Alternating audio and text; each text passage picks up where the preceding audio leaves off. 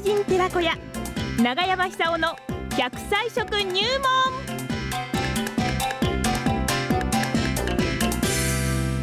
さあ奈良浜出身食文化史研究家長寿食研究家長山さんさんの登場でございます。今日の長生きの秘訣は食材は何でしょうかね？長山さんあ、どうも。おはようございます。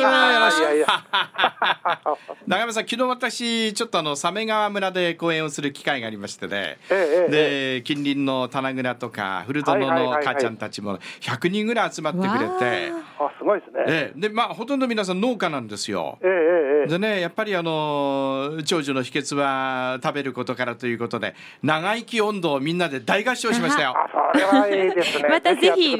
ここでもお願いしたいんですけどいきますかじゃあ長生き温度いきますよ。あ、行きましょう、行きましょう。せーのの。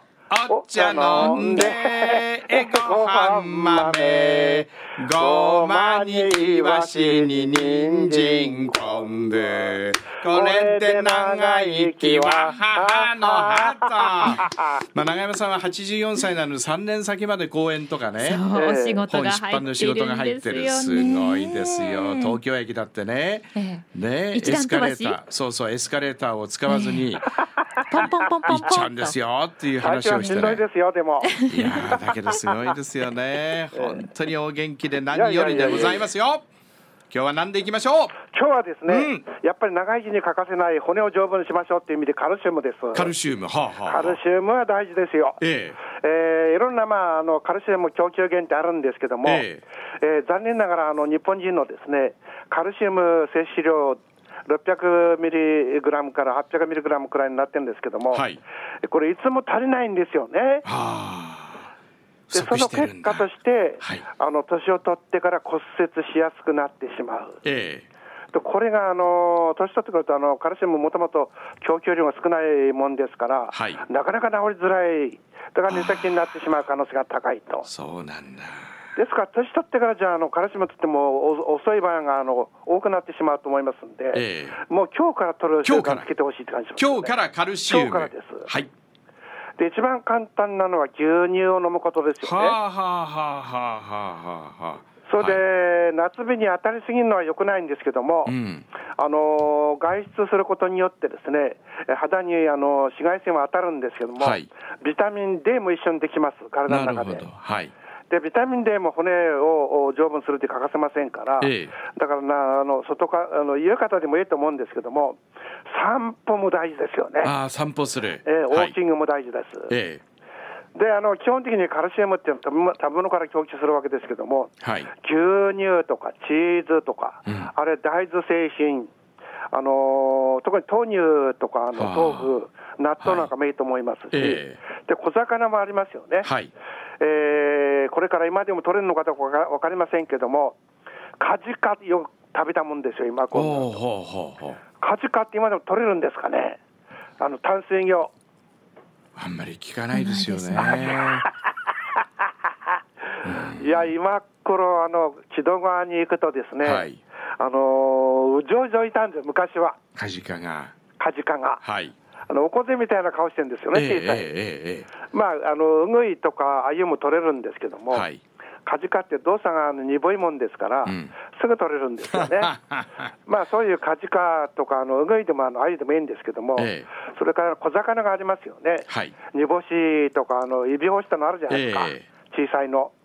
あれも常に意識しとんないとですね、とにかく平均時は女性の場合86歳ですよ。えで男性は80歳です。えはいで不健康寿命が長いから、あのこの期間にあの骨折する場合が多いんですよね。うんですからあの、健康寿命を伸ばすためにもですね、えー意識して、えー牛乳を飲むとか、うん乳製品を取るとか、あのヨーグルトなんかでもいいと思うんですよね。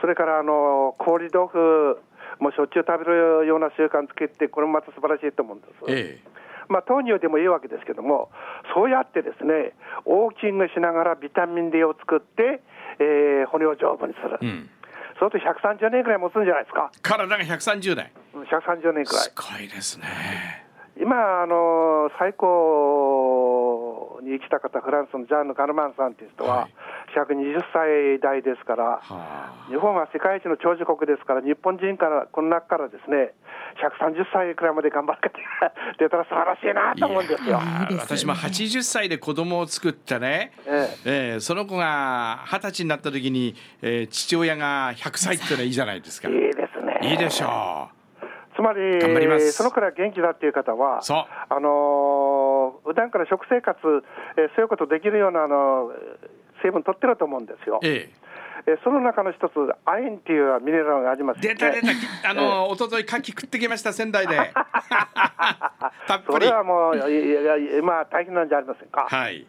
まあ、あの牛乳、乳製品にもたくさん含まれてますんで、ほえー、亜鉛も取って、細胞分裂をスムーズにするということも大事でしょうね。はいはいはい。でいずれにしてもですね、日本人のあの平均寿命っていうのは、あの国連のあの予測なんか見ると93歳と言われてます。はだから、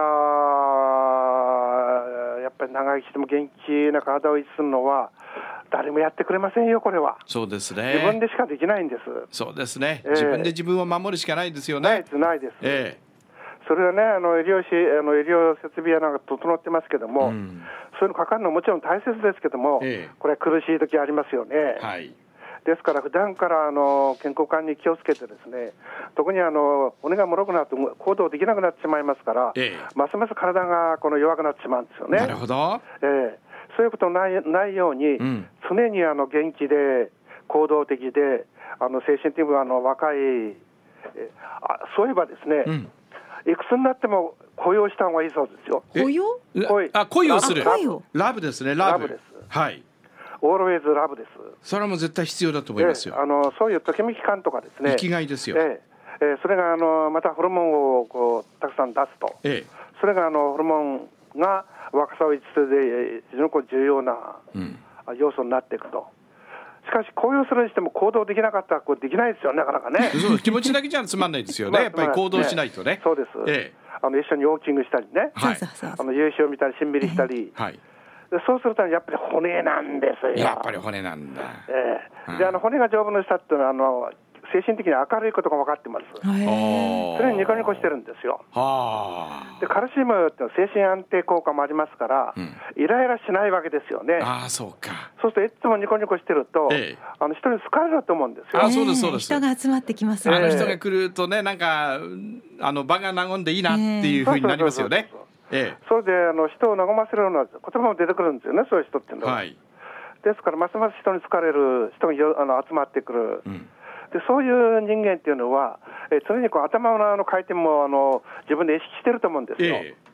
あの面白いことってみんなを楽しませてあげようとかね、そうです。頭も使うんですよ。そうですよ。ええはい歩く、イライラしない、はいい、つもニコニコしている、うんそして、あのー気が利いて頭の回転も速いっていうようなことはですね、そのベースにあるのはやっぱりカルシウムだと思うんですよね。わかりました。じゃあ、カルシウム取って牛乳飲んで、大いに笑いますよはい。あと5笑うのが一秒です。はい。中野さん、ありがとうございました。ありがとうございました